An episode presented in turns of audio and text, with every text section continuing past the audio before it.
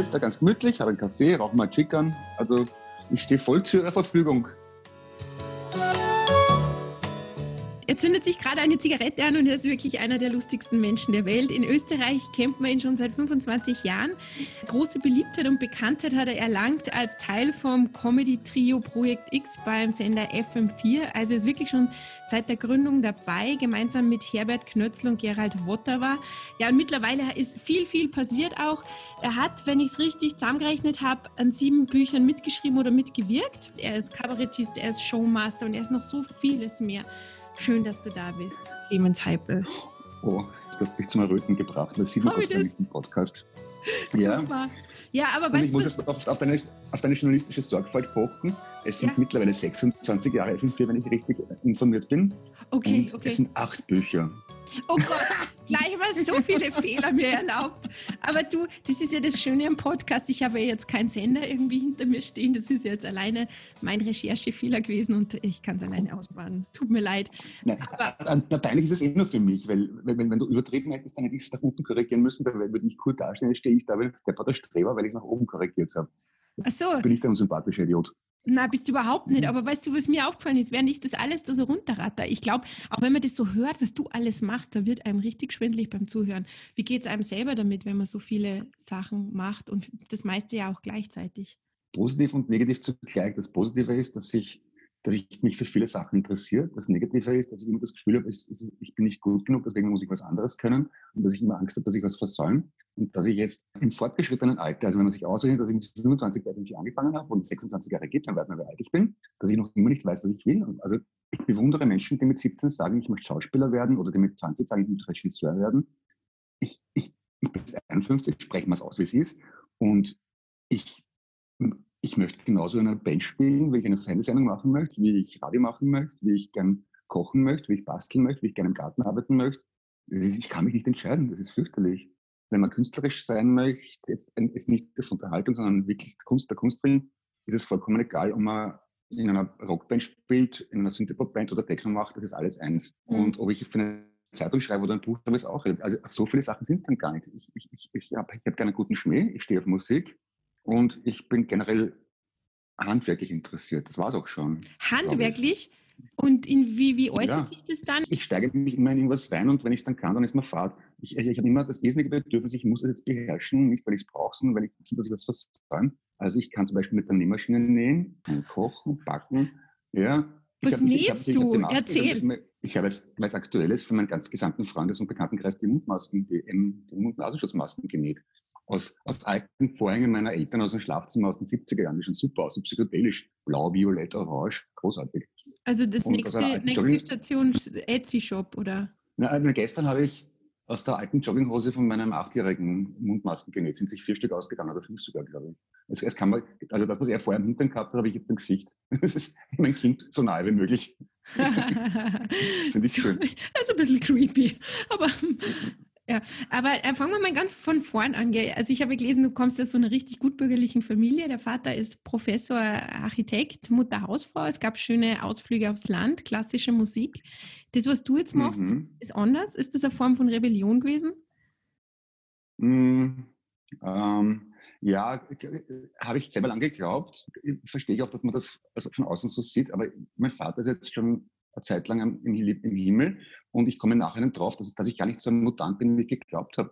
Meine Großmutter, von der ich geglaubt habe, ist eine ganz biedere Buchhändlerin, bin ich nachher draufgekommen, die war Schauspielerin und Skirennläuferin, bevor sie geheiratet hat und gesettelt war.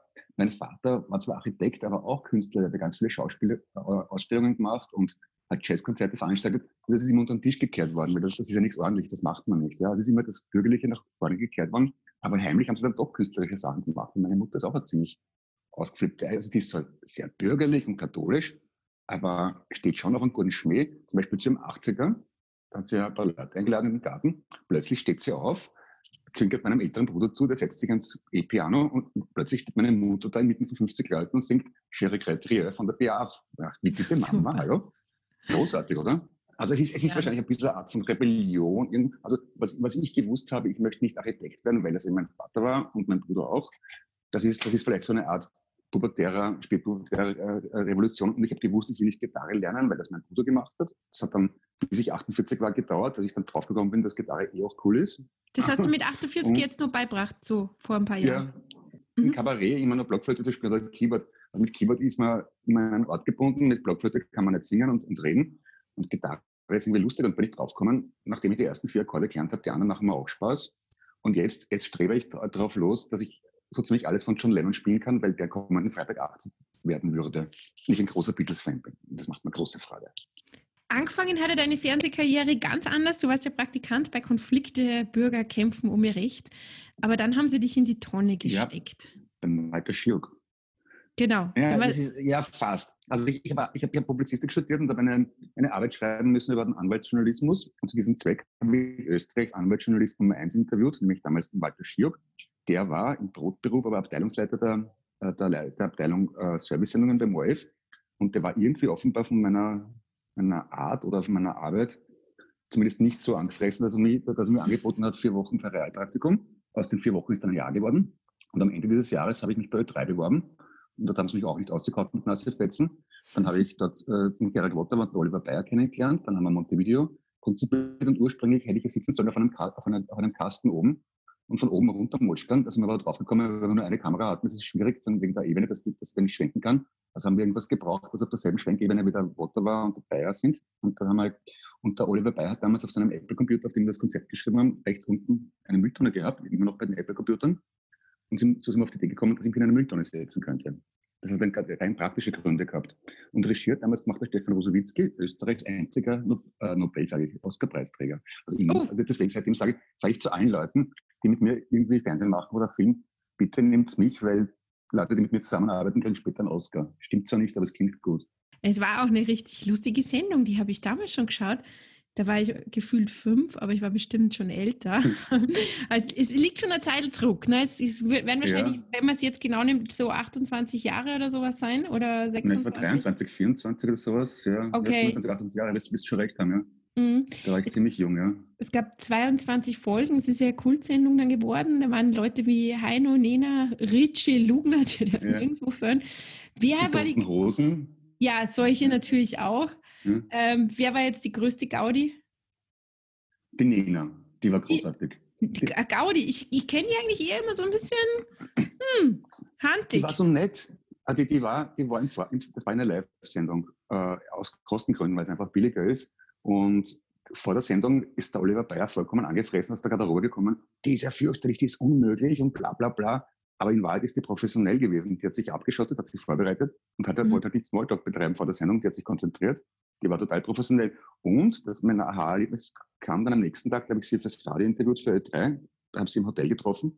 Und da war sie so nett, hat mich, mich mit Busse links und rechts auf der Wange begrüßt und hat sogar, glaube ich, eine Telefonnummer gegeben, die ich mir angerufen habe, weil ich mich nicht getraut habe.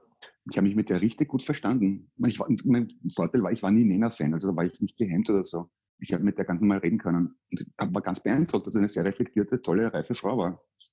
Ja, ich habe sie auch mal interviewen dürfen und ich hat sie, glaube ich, die erste Hälfte des Interviews hat sie mir den Rücken zugewandt.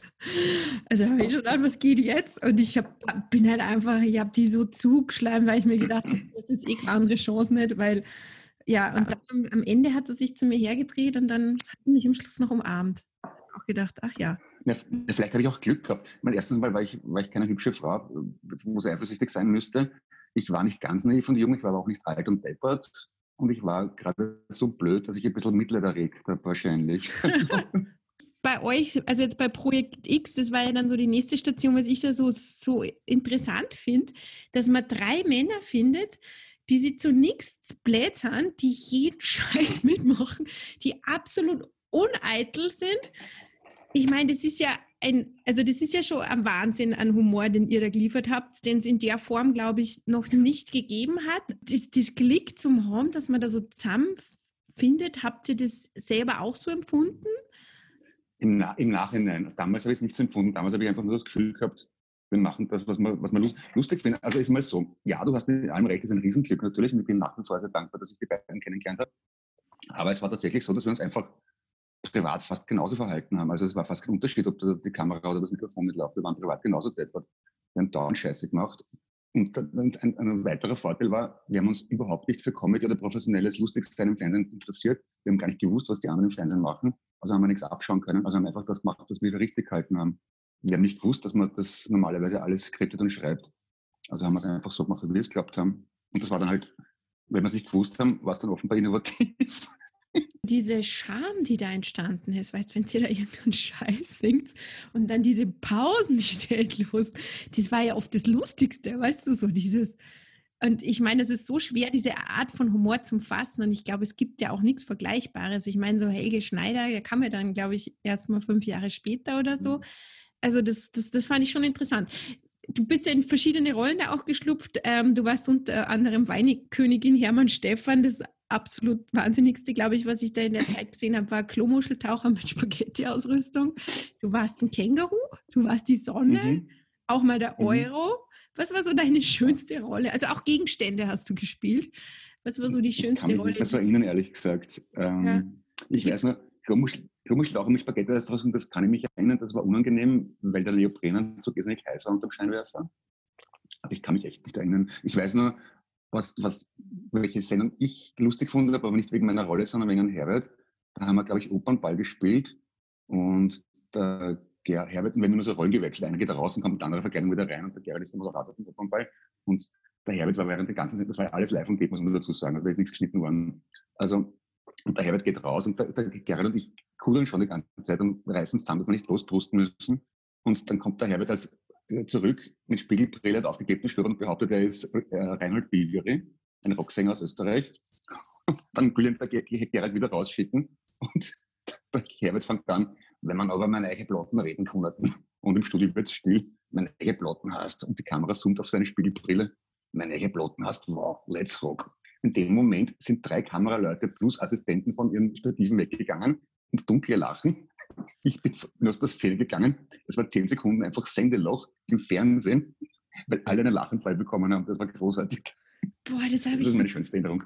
So oft gefragt, wie schafft ihr das, dass ihr da so sitzen bleibt? Ich hätte mich so, also so weggeschmissen vor Lachen oft. Also das war ja dann schon oft. Hast du dann irgendwie so schon Wege gefunden, wie du das unterdrückst? Oder war es für euch selber dann gar nicht so lustig, wie wenn man da drauf schaut?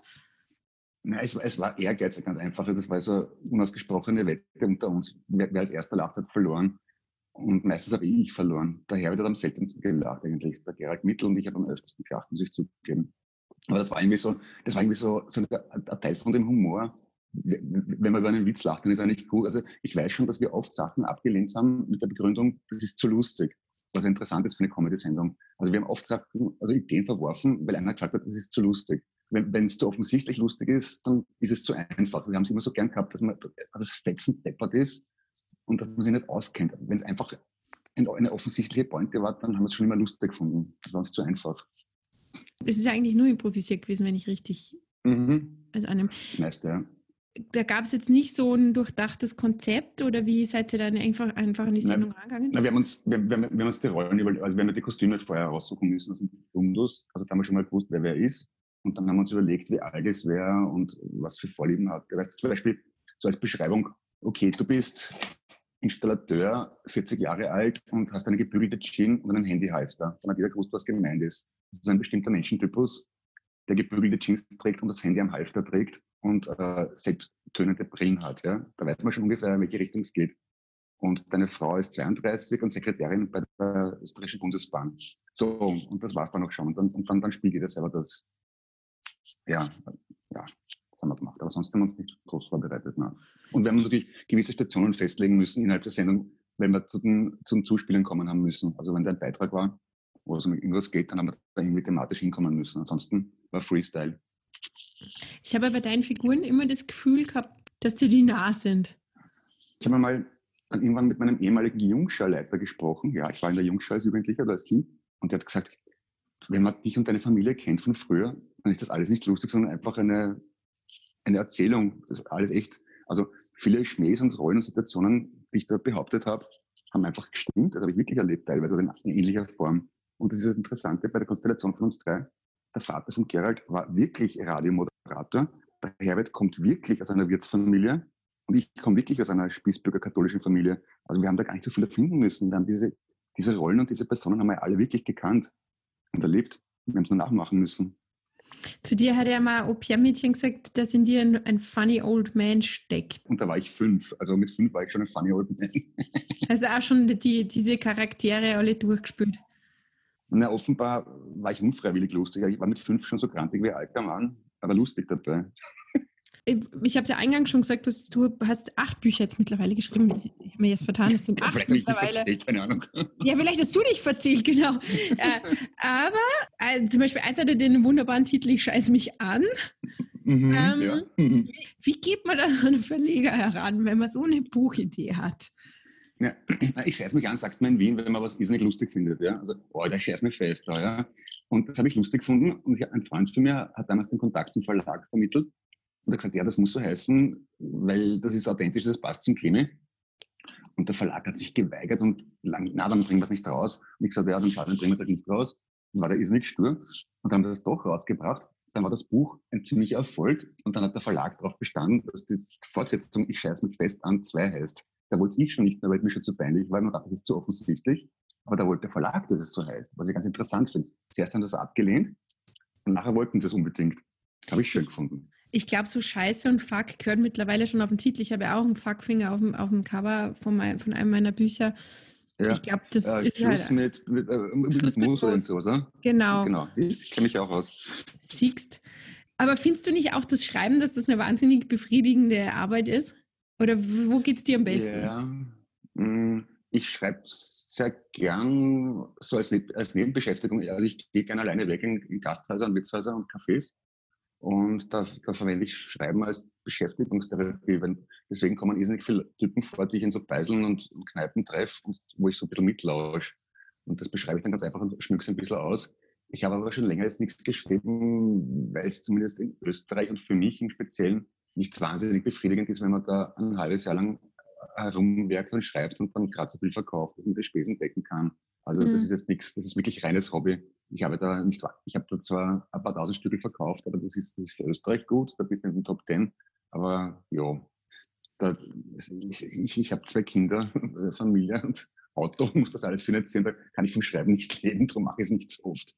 Du hast jetzt auch viel von zu Hause aus gearbeitet. Ich finde ja die Corona-Zeit, gerade mit zwei kleinen Kindern, das ist ja schon, gerade was die kreative Arbeit angeht, durchaus nicht einfach, finde ich. Also ich habe das jetzt erstmal so Echt? kurzweilig an den Nagel hängen müssen, weil ich da so gefordert war mit Homeschooling und ich glaube, du hast, deiner geht in die zweite Klasse oder nicht? Ja? Na, der, der, der, Kleine geht, der, Kleine, der Kleine geht jetzt in die dritte Volksschule und der Große geht seit Anfang September ins Gymnasium. Ja, da ist man ja dann schon ein bisschen gefordert gewesen in der Zeit, oder wie ging es dir da? Ist kreativer? Ich, ich habe da mehrere Vorteile. Erstens einmal bin ich schon gewohnt. Dann habe ich das Glück, eine sehr verständnisvolle Frau zu haben, die selber Pädagogin ist. Dann habe ich außerdem eine sagenhaft geringe Erwartungshaltung, was die schulischen Leistungen meiner Kinder anbelangt. Also mir ist das vollkommen wurscht, was für Noten die zu ausbringen. Und das sage ich Ihnen auch, weil ich selber Schule gehasst habe. Darum mache ich dann null Druck. Und im Zweifelsfall ist der Lehrer schuld. und, ähm, und, dann das, und, das, und, und, das, und das andere Riesenglück, was ich hatte während Corona-Lockdown, dass ich äh, das Garten, mein, von meinen Eltern ein Gartenhaus an einem Teich südlich von Wien habe. Das heißt, während andere Leute in der Wohnung eingesperrt waren in der Großstadt, habe ich mich im Garten bewegen können. Das ist ein riesengroßer Luxus. Also da habe ich schon fein gehabt. Und, und ich habe es sogar lustig gefunden, weil ich mir dachte, ja, jetzt, jetzt bin ich jahrelang zu Hause, habe keine sozialen Kontakte und gehe nicht ins Büro und muss alleine arbeiten. Jetzt müssen alle anderen auch zu Hause sitzen. Du willst was, jetzt machen wir uns einen Spaß draus. Habe angefangen mit meinem Handy Videos zu machen und die online zu stellen. Das war irrsinnig Spaß für mich. Also und dachte, ja, wenn, ein Freund hat das so beschrieben wie der liebe August, den alle sterben am Best und jammern und ich äh, kriege besoffen aus der Bestgruppe hervor und mache blöde Witze. Und so habe ich es irgendwie habe ich das gut gefunden und dachte, ja, wenn alle verzweifelt sind und traurig und zu Hause, dann mache ich was Lustiges. Das habe ich und bringe die anderen zum Lachen. Das hat mir Freude gemacht. Das, die sind wirklich auch super. Vor allem nicht, wenn der Pilot, den ja, habe ich mir vorhin eben, bevor wir jetzt äh, das Gespräch anfangen, nochmal angeschaut. Also super. Äh, und, und ein Podcast ist auch entstanden, gell? Da habt ihr jetzt schon ja. einige Folgen beieinander. Wien echt, der lebenswerteste Podcast der Welt. Wow, der, du weißt aber Sachen. Ja, ich habe ich hab recherchiert, gell? Ich habe mich zwar mit die Jahren mhm. ein bisschen vertraut, aber ähm, ja, also ihr diskutiert da allerhand Themen, viel Aktuelles auch, aber das klingt jetzt schon vorbereitet, oder ist es das auch? Ich habe jetzt gerade vorher, bevor wir beide angefangen haben zu sprechen, nämlich auf WhatsApp geschrieben und da hat er mir nur ein Stichwort hingehaut. Es ist glaube ich. Moment einmal. Äh, das Thema ist Meditation. Na, wie finde ich meine Mitte. So, das ist die Vorbereitung. Dann der Michi wird wahrscheinlich irgendwas recherchieren, ich werde für mich was recherchieren. Dann rufen wir uns an, gegenseitig, und machen den Podcast. Also gemeinsam vorbereiten tun wir jetzt nicht wirklich. Mein Job ist äh, blöd reden und das, das Audiotechnische. Ja, also das, das ist halt auch so, Michi und ich sind schon so lange befreundet, also lang bevor es Projekt X gegeben hat und lang bevor es Heinz aus Wien gegeben hat, das ist eine Band, also quasi das, die österreichische Entsprechung zu den Sportfreunden Stiller, wenn man so will. Und also wir kennen uns schon viel länger als das. Und haben, wir haben schon immer, also das ist so ähnlich wie bei Projekt X, wo ich ja vorher gesagt habe, das war nicht gar nicht so schwer. Wir waren privat genauso deppert und der Michi und ich waren auch immer privat nicht deppert, haben nur Blödsinn geredet. Nur der Unterschied war halt, dass der Michi das privat war und professionell Musiker geworden ist. Ich habe privat Musik gemacht und bin professionell deppert geworden. Und das sind wir beide professionell deppert. Also Aber du hast ja jetzt so viel gemacht. Nur was, mich auch, ähm, was ich auch spannend gefunden habe, du warst ja Showmaster bei Servus TV. Nicht einfach, weil man da so viele Spielregeln und Sachen beachten muss. Das ist ja mhm. auch so, finde ich, ein Job, der total der leicht aussieht, aber ist es ja gar nicht. Und äh, also ja, wenn, wenn, wenn, man keiner was reinredet, dann finde ich es total einfach. Also das, deswegen habe ich das Casting wahrscheinlich gewonnen, weil mir das alles vollkommen wurscht war, die ganzen Regeln. Ich habe das so gemacht, wie ich mir das vorstelle. Das, das, das, Problem für mich sind dann nur die Regieanweisungen, die man dann über den Kopfhörer da reinkriegt, über den Ohrhörer. Das macht mich nervös. Und am liebsten ist es mir, wenn, wenn die Sendung live ist, wenn irgendwas Unvorhergesehenes passiert, wo dann alle im Regieraum die Panik kriegen, dann weiß ich genau, das ist meine Stunde, mein Moment, also wenn alle ausflippen, dann habe ich alles im Griff. Das ist genau umgekehrt. Wenn, wenn, wenn die Regeln gebrochen werden, weil das ist meine Stärke, dann improvisieren. Also wenn eine Kamera ausfällt, eine Telefonleitung ausfällt, wenn der Scheinwerfer zusammenbricht, da kann ich mich immer, da reagiere ich irrsinnig spontan, das macht mir eine typische kindische Freude. Ja, es gibt halt leider Gottes viele Leute, die das, die das, die das gern perfekt haben und so, und so gestreamlined. Und ich finde es halt, ich finde es halt immer super, wenn es ein bisschen eckt und ein bisschen scheppert und ein bisschen kracht, weil es menschlicher ist und spontaner. Mhm. Das, das mal. Also ich, hab, ich mag kleine Fehler, weil wenn es immer gleich, das ist immer wieder bei, bei dem Punkt, warum ich so viele verschiedene Sachen mache. Weil ich nicht schnell fahrt und wenn es halt routiniert und immer gleich abläuft, dann wird es Fahrt und freue mich, wenn Fehler passieren. Ich habe ja bei dir das Gefühl, aber vielleicht täusche ich mich auch. Also sag mir, wie es in Wirklichkeit ist, aber dass du jemand bist, der sich mit nichts im Weg steht. Nach außen hin, du machst das und dann machst das und dann machst das und dann machst du ja auch noch Regie und hast ja auch da hinten drum, du hast ja noch die Werbeagentur gegründet irgendwann einmal und so, so vieles gemacht. Also ja, aber das ist, ist, ist ich finde es total schön und lieb, dass du das sagst, aber ich finde es genau umgekehrt. Ich sehe das ja fast eher als Schwäche, weil ich, ich mache das ja nicht alles, weil ich, weil ich mir das alles zutraue, weil ich so super bin, sondern aus Verzweiflung, weil ich immer Angst habe, dass das andere, was ich bisher gemacht habe, nicht gut genug ist.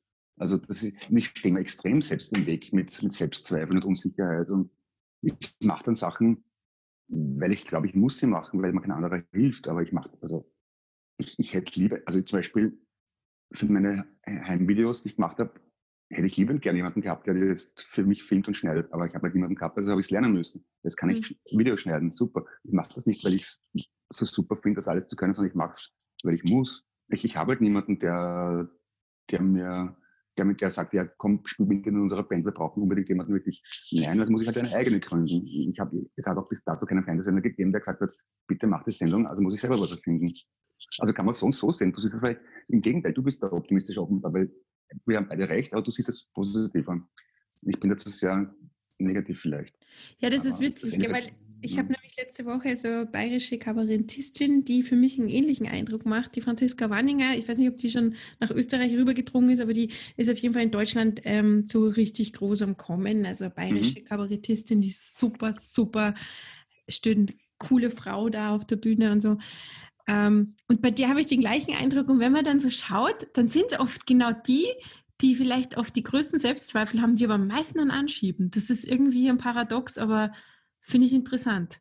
Also wenn, wenn, wenn, man, glaube ich, wahnsinnig selbstbewusst und selbstzufrieden ist, dann macht man sowas nicht. Dann, dann kann man eh an die Börse gehen, spekulieren und sein Geld genießen, ich weiß nicht was, oder mir das Gleiche machen. Aber das ist, glaube ich, ein Antrieb für Kreativität, ist ja eine gewisse Not, eine innere dass man so MacGyver-artig das Gefühl hat, es ist nichts da, es muss ich was erfinden. Aus einem Gummiringel und, äh, und aus einem Zahnstocher eine Atombombe basteln.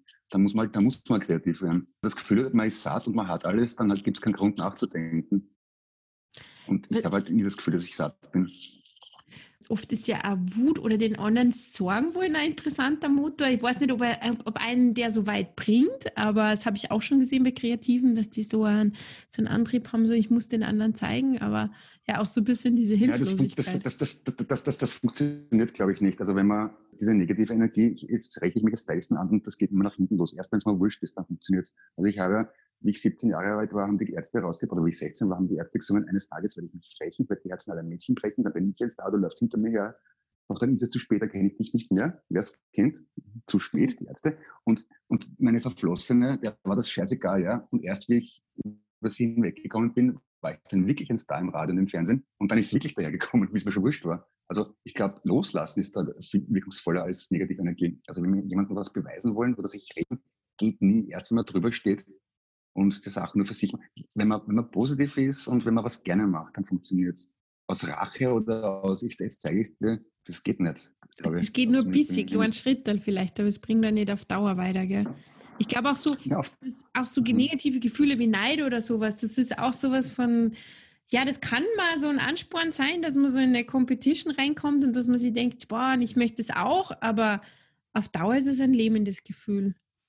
Und auf Dauer ja. tut man sich. Man, kriegt das, es, es, man richtet, also jede Emotion richtet sich ja letztlich gegen einen selbst. Also wenn ich dem anderen was Negatives wünsche oder rate, dann im, im Endeffekt schade ich ja nur mir selber. Man könnte das jetzt, wenn man jetzt da weit ausholt, auch quantenphysisch erklären, dass alles zusammenhängt energetisch, aber im Prinzip habe ich bei der Erfahrung gemacht, immer wenn es mir gut geht, wenn ich was gerne mache, dann funktionieren auf einmal gut Sachen von alleine, dann treten Menschen in mein Leben, dann passieren sogenannte Zufälle, Klammer, Zufälle gibt es nicht, Klammer zu. Aber immer wenn ich negativ bin und unzufrieden, dann passiert mehr Negatives. Das ist so Law of Attraction. Man zieht das an, was man, was man, was man ist und was man denkt. Du, also das klingt das, das, sehr spirituell. Mag, ja, das mag esoterisch klingen, aber ich, das, das kann man erstens einmal wissenschaftlich belegen. Und wenn nicht, dann glaube ich einfach dran aus. Ja, ist so. Ich habe früher immer geschoben aufs Wetter und auf das ist so, da habe ich immer auf den Sommer gefreut, da war ich komischerweise gut drauf und dann ist mir alles Gute passiert. Im Herbst und Winter war ich total depressiv und da habe ich nur Negatives angezogen. Im Frühjahr ist dann wieder besser geworden, im Sommer war es immer großartig. Und da bin ich draufgekommen, es liegt nicht nur Wetter, es liegt an meiner Einstellung, weil ich halt glaube, dass es nur im Sommer gut ist. Aber ich kann ja auch im Winter gut drauf sein. Ich glaube auch, dass man die Art von Humor, die ihr da habt, dass man sich die erst einmal so freikämpfen muss, ne? weil also so, es weiß ja keiner, wo die Reise hingeht. Was habt ihr jetzt wieder vor? Dass man euch da so ein bisschen so an der freien Leine oder wie sagt man, weißt du, einfach mal laufen lässt. Ja. Das ist ja. Ja, bei der, zum Beispiel, weil du es vorher erwähnt hast, die, die Show, die ich moderiert habe im Privatfernsehen, da hat die Redakteurin immer gesagt, lasst ihn einfach von der Leine. Der Clement ist am besten, wenn er von der Leine ist. Und ich habe nie genau verstanden, was sie damit meint, aber sie hat recht gehabt. Weil da sitzen natürlich irrsinnig viele Leute, die das gerne unter Kontrolle haben, so eine Show, weil das ja irrsinniger finanzieller Aufwand auch ist, die jeden, jedes Wort und jede Bewegung vom Moderator kontrollieren wollen. Und am besten bin ich aber, wenn ich, wenn ich echt bin, wenn ich von der Leine bin, weil ich, ich werde, ich werde nicht zum unberechenbaren Monster und habe keine schlechten Manieren und kann auch selber die Schuhe binden und nach der Schrift reden. Aber ich bin am besten, wenn ich nach Gefühl was machen kann und nicht mhm. erklären muss. Das ist halt das Schwierige das beim Fernsehen, weil da so viel Unsicherheit ist. Ne? Durch Quotendruck, durch Vergleichen mit anderen Sendern.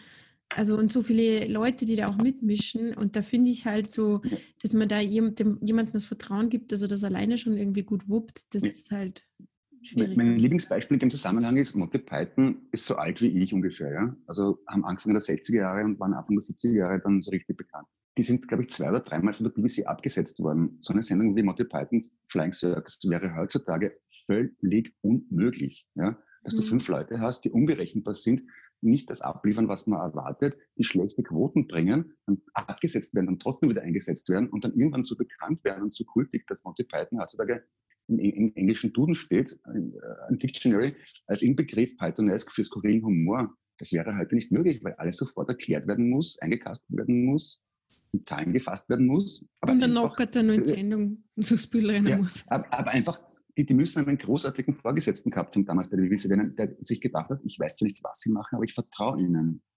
Mhm. Und wenn man dieses Vertrauen hat in kreative Menschen, dann kommt was Gutes raus. Oder bei den Beatles, ja, die haben, die haben alle Regeln gebrochen, die es gibt. Die haben sich nicht an Tourarten gehalten, das wird schon Lennon vor allem, wenn wir vorher erwähnt haben. Die haben sich nicht an Konventionen Bekleidung gehalten, nicht an Frisuren, gar nichts. Nur was ist geworden? Die berühmteste Band der Welt. Man muss die Leute lassen, ganz einfach. Aber die Freiheit, finde ich, hat man ja beim Schreiben zum Beispiel schon eher wieder. Also so habe ich das Gefühl. Weil der Arena jetzt, da ist man schon ein bisschen so sein eigener Chef. Natürlich hat es ein Lektorat und gibt es auch Verlagsvorstellungen, ähm, wie es denn dann ungefähr grob aussehen muss, aber das fand ich ja, das befriedigende an der Arbeit, dass ich mir ja. denke, das ist jetzt, da reden jetzt nicht Nummer 5 CVDs mit. Ja, erstens einmal, erstens einmal weil es weniger Aufwand ist, also weniger finanzielles Risiko. Ähm, und ja, also da kann ich nicht so viel zu sagen, weil ich ja nicht, beim Schreiben bin ich glaube ich nicht so gut, dass ich so viele fixe Vorstellungen habe. Aber ich, ich kenne ein paar Schriftsteller, die auch in der gehobeneren Mittelklasse mitspielen und die erzählen mir schon, dass die Sachen, dass die ihre Texte drei, viermal umschreiben müssen und dass da Lektoren mitreden und Verlage und Vertriebe und also, ja. und wenn es dann Erfolg haben, dann, dann gibt man ihnen eine Ruhe. Oder, oder es quatschen noch, zum Beispiel die Radiosendung, die ich mache auf FM4, die hat, sich nur deswegen so entwickeln können, weil es niemand interessiert hat. Die, die hat nichts gekostet. Wir sind an Mitternacht und er gegangen, da hat sich keiner drum gekümmert. Und ab dem Moment, wo es erfolgreich war, haben auf einmal alle angefangen, sich darum zu kümmern. Das haben wir Gott sei Dank erfolgreich abgewehrt. Aber wenn es wurscht ist und nichts kostet und nichts bringt, dann interessiert es niemanden. Erst wenn es relevant wird. Ne? Und, und einen Text schreiben, ja, also als Autor, du kannst einen Text, das interessiert ja niemanden. Ja? Du, hast, mhm. du, hast keine, du, du verursachst keine Kosten, es ist deine eigene Arbeitszeit, die du da rein investierst. Dann kannst du einen Text abgeben und der Verlag sagt, ja, bring mal raus oder bring mal nicht raus. Bei einer Fernsehsendung hast du in dem Moment schon Kosten, wo du die Kamera aufstellst. Da mhm. reden sie natürlich lieber mit. Das ist schon ein Unterschied, glaube ich. Da finde ich wiederum das Internet super, weil das halt einem die Möglichkeit gibt, dass man was macht. Wir machen jetzt hier den Podcast, du machst bei Michi den mhm. Podcast mhm. zusammen. Man kann irgendwelche lustigen Videos ins Netz stellen. Und letzten Endes kriegen auch Leute, gerade so im YouTube-Bereich, weißt du, wird ja so viel drauf geschimpft, auf die ganzen Influencer und was weiß ich, was da alles gibt. Aber hey, da kommen Leute voran, die jetzt früher nie ins Fernsehen gesteckt, die da irgendwie jetzt mittlerweile erfolgreich sind. Finde ich eigentlich auch eine schöne Entwicklung. Also ja, es, es, geht halt auch nicht mehr um so viel Geld dafür. Ne? Also früher hat so eine äh, einstündige Sendung, ich kann es nur in Schilling sagen, eine Million Schilling gekostet. Also das wären halt so, sagen wir mal 60.000 Euro oder was. Und jetzt kannst du ein Video mal ein paar hundert Euro machen oder nicht einmal das, ja. Aber du, du verdienst auch nicht so viel dabei. Also es, es ist halt viel diversifizierter. Es, es, geht nicht um so viel Macht, Einfluss und um Geld. Also das gleiche Macht und Geld ist, ist der gleiche Begriff. Und darum streiten die Leute nicht so drum. Also ich bin mir sicher, wenn wir dass du ins Internet stellst, Geld bringen würde, dann, würden, hätte, dann hättest in der Sekunde zehn Leute, die mitreden und sich einmischen. Weil mhm. es niemanden interessiert, mischt sich auch keiner ein. Das ist ziemlich banal, glaube ich. Solange keiner, wenn, wenn, wenn, da, wenn da kein Redakteur und kein Regisseur Ruhm und Geld verdienen kann an deinen Ideen, an deinem Video, wird er sich nicht einmischen. Die mischen sich ja nur ein, wenn sie selber was wollen. Und damit macht sie, glaube ich, das Fernsehen selber kaputt. Also ich, ich, ich, ich sehe es an meinen Kindern, ich glaube, die, die wissen gar nicht, dass es lineares Fernsehen gibt. Das interessiert einfach nicht. Wir haben zwar noch einen Fernseher, aber wir verwenden es nur, um, um ihre äh, Netflix- und Prime-Filme zu streamen. Ähm, aber lineares Fernsehen konsumieren die nicht. Weil ich mit Michi im Podcast unlängst gesprochen habe über lineares Fernsehen, habe ich mal untertags habe ich mich gezwungen, fernzuschauen und habe es nicht geschafft, irgendwas zu finden, was mich interessiert. Das ist katastrophal weil so pseudolustige Serien interessieren mich nicht, irgendwelche Hausfrauensendungen interessieren mich nicht. Wenn ich wissen will, wie man Schweinsbraten macht, dann schaue ich mal auf YouTube nach und nicht im Fernsehen. Und ich, ich, ich, ich mag beim Arsch lieber eine gescheite Geschichtsdoku als beim Gesicht eine, eine lustige Sendung. Ich schaue mir keine lustigen Filme an. Ich bin da so Doku-Nerd, gell? Das habe ich auch schon gehört. Ich Total. Dokus. Ja. Oh, ich mache nichts anderes mehr. Ohne Schmarrn. Ja. Deutsche Welle auf YouTube. Das ist meine neue Lieblingsentdeckung. Die haben so geile Dokus.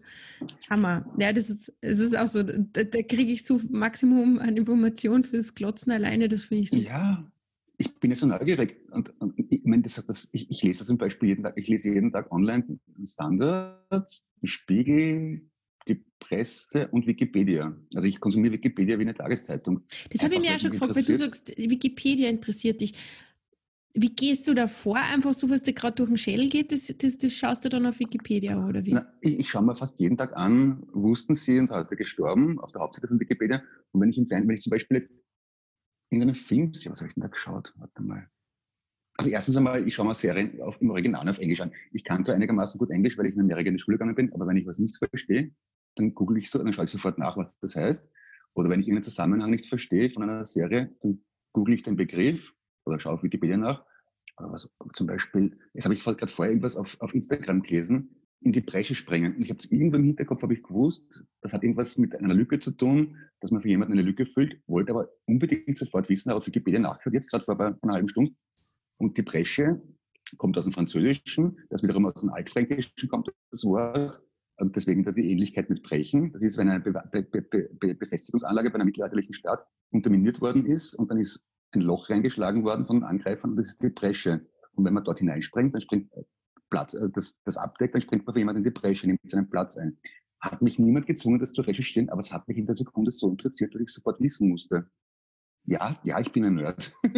so was ist super. Ich, ich erzähle es dann auch immer an jedem. Also, ich meine, ich, ich, bin eine leidenschaftliche Spiegelleserin. Das ist so mein Sonntagsritual auf der Couch flacken und Spiegel lesen.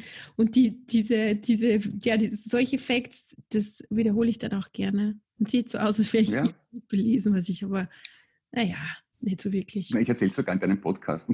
Siehst du? Und jetzt haben es auch noch zwei andere gehört. ja, super. Mai, aber das ist, jetzt, jetzt habe ich noch für dich sowas, ähm, so ein paar kurze Fragen. Die habe ich, okay. die stelle ich allen meinen Gästen. Und da bin ich jetzt mal gespannt.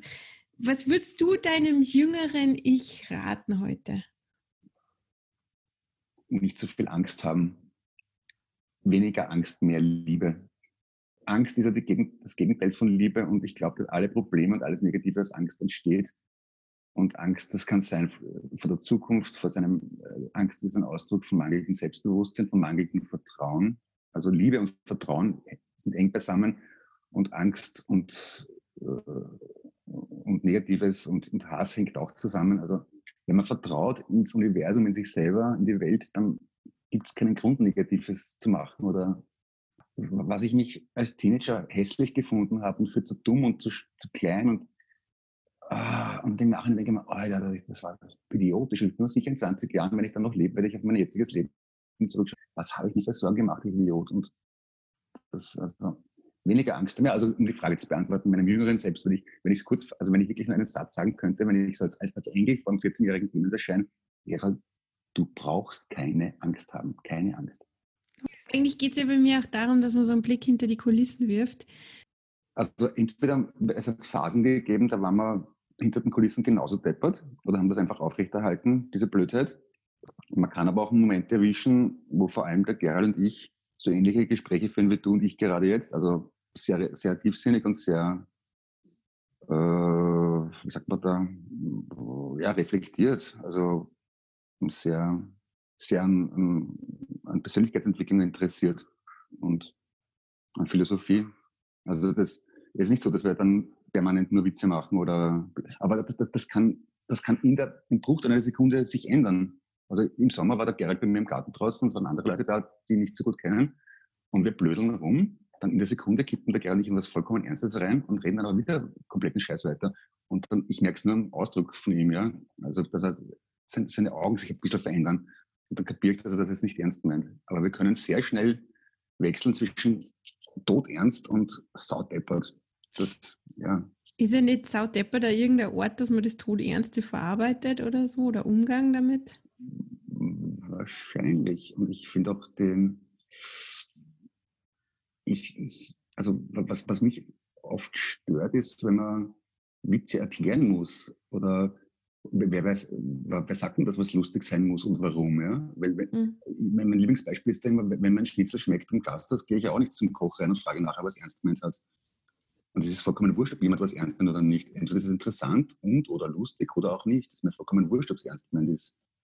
Mhm. Ja, also ich, ich sage viele Sachen, die ich ernst meine und viele Sachen, die ich überhaupt nicht ernst meine und verwirre damit die Menschen komplett. Und jetzt habe ich eine typische Frage dabei, zum Beispiel auf Twitter oder Facebook schreibe ich oft Sachen, die, die, die sau deppert sind, wo ich ganz gezielt einfach Leute zum Lachen bringen möchte.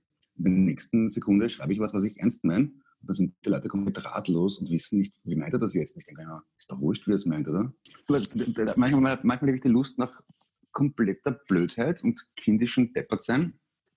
Und manchmal möchte ich was festhalten und sagen, was mich stört, ja.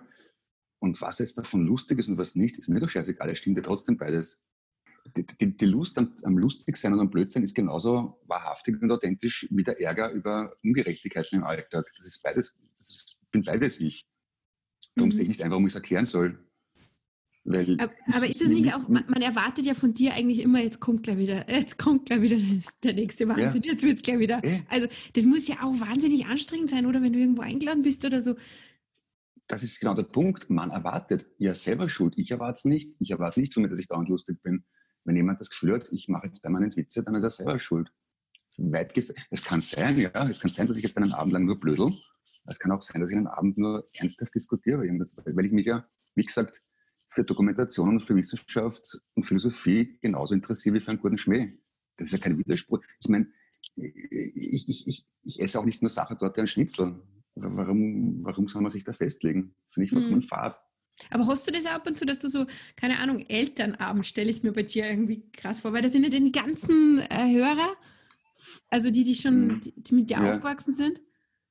Und die, die ich kann mir da schon vorstellen, ja. dass die da meinen, er ist ja so lustiger, aber was macht dann jetzt schon wieder?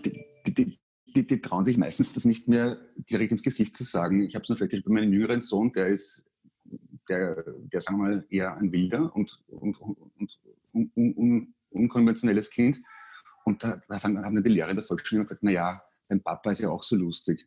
Ich denke mal, äh, mein Sohn ist nicht kreativ oder widerspenstig, weil ich lustig bin, sondern weil er so ist, ja.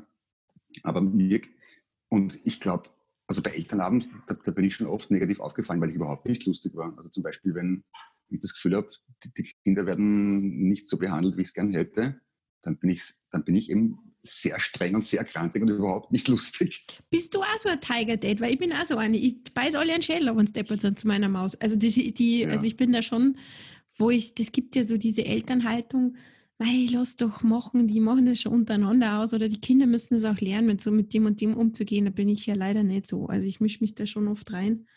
Und, ja, äh, oh ja, bin ich auch. Also eben, weil du vorher gefragt hast, was würde ich meinem jüngeren Ich sagen, genau das mache ich bei meinen Kindern auch. Ich versuche ihnen zu sagen, dass sie, also ihnen vorzuleben, dass sie keine Angst haben brauchen und sie nichts scheißen brauchen. Ja? Sie sollen mhm. sich nichts gefallen lassen, keine Angst haben. Und wenn meine Kinder deppert angeht, da, da springe ich rein, da springe ich dann in die Bresche wenn wir es ja. gerade vorher erwähnt haben. Ich glaube auch so, was mir, was ich halt jetzt so gar nicht mitgekriegt habe, ist irgendwie so darauf vertrauen auf das, was du fühlst und dass, dass, dass, dass das halt alles so eine Richtigkeit hat, was sie denkt. Weißt du, wenn sie denkt, die Situation fühlt sich jetzt nicht gut an, dann darf dann hat das eine Richtigkeit. Und das ist ja das, glaube ich, mhm. ich weiß nicht, ob das bei, bei Jungs, aber ich glaube schon, dass das so ein bisschen so ein Mädchenthema ist. Ach, du hast lieb zum Sein. Ach, jetzt regt dich nicht auf, so, ne? So dieses, immer so dieses Runtermachen von dem, was da ist. Und ich finde so, das versuche ich jetzt in der nächsten Generation mal ein bisschen aufzubrechen. Ich hoffe, es gelingt mir. Ja, das ist ja eh, ich glaube, das macht eh jede Generation, dass man versucht, bei seinen eigenen Kindern besser zu machen oder das, die Defizite äh, zu kompensieren, die man bei sich selber vermutet. Ich versuche meinen Kindern so viel Freiheit wie möglich zu geben und sie zu unterstützen, wo es nur irgendwie geht.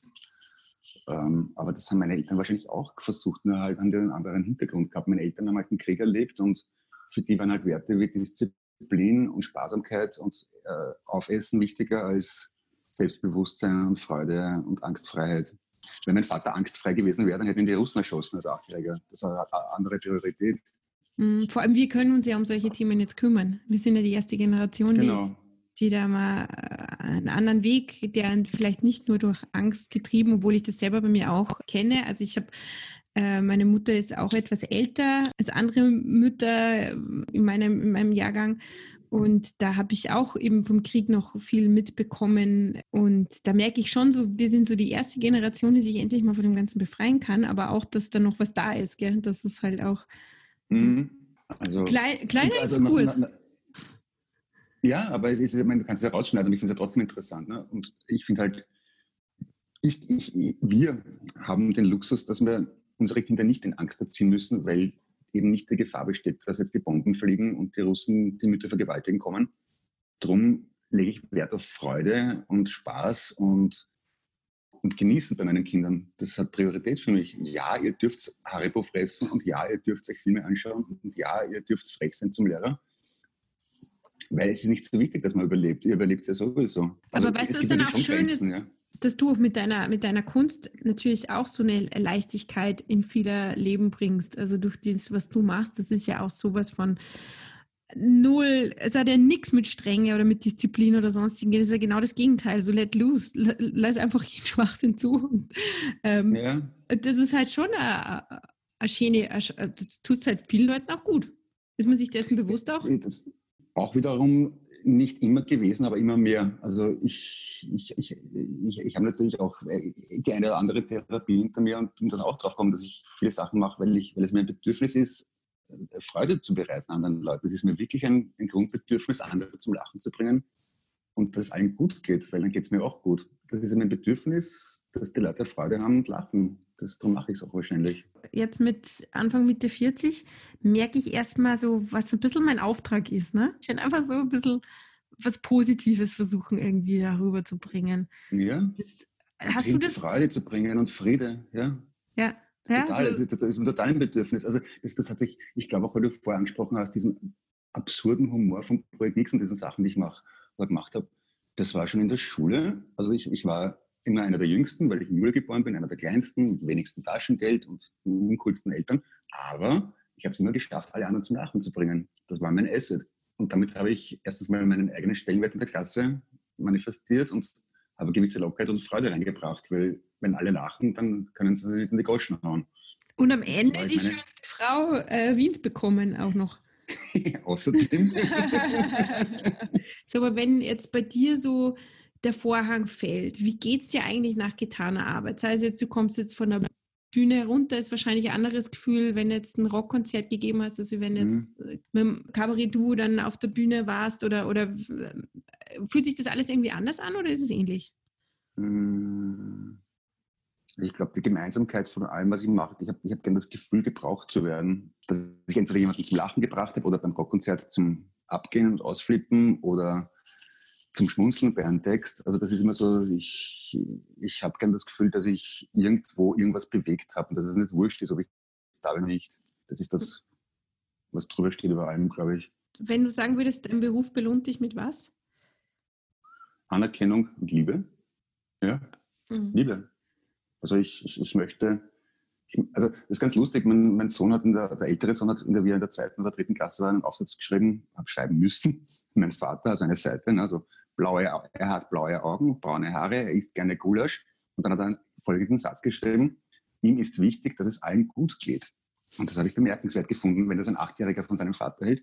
Und es ist gar nicht mehr so, so philanthrop, wie es klingt, weil wenn es allen gut geht, dann heißt es ja auch, dass es mir gut geht. Also ich möchte, ich möchte tatsächlich, dass es allen gut geht und mir selber. Das ist ja ganz logisch, finde ich. Vielen lieben Dank, dass du dir jetzt die Zeit ja, gerne. hast. Ich glaube, wir haben eh ein bisschen ja. überzogen auch.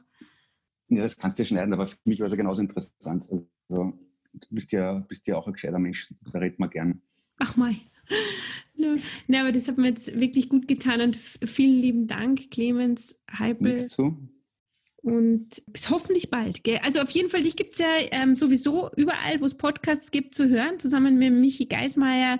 Wien mhm. echt der lebenswerteste Podcast der Welt. Und ja. Genau. Ähm, und was gibt es jetzt noch von dir? demnächst?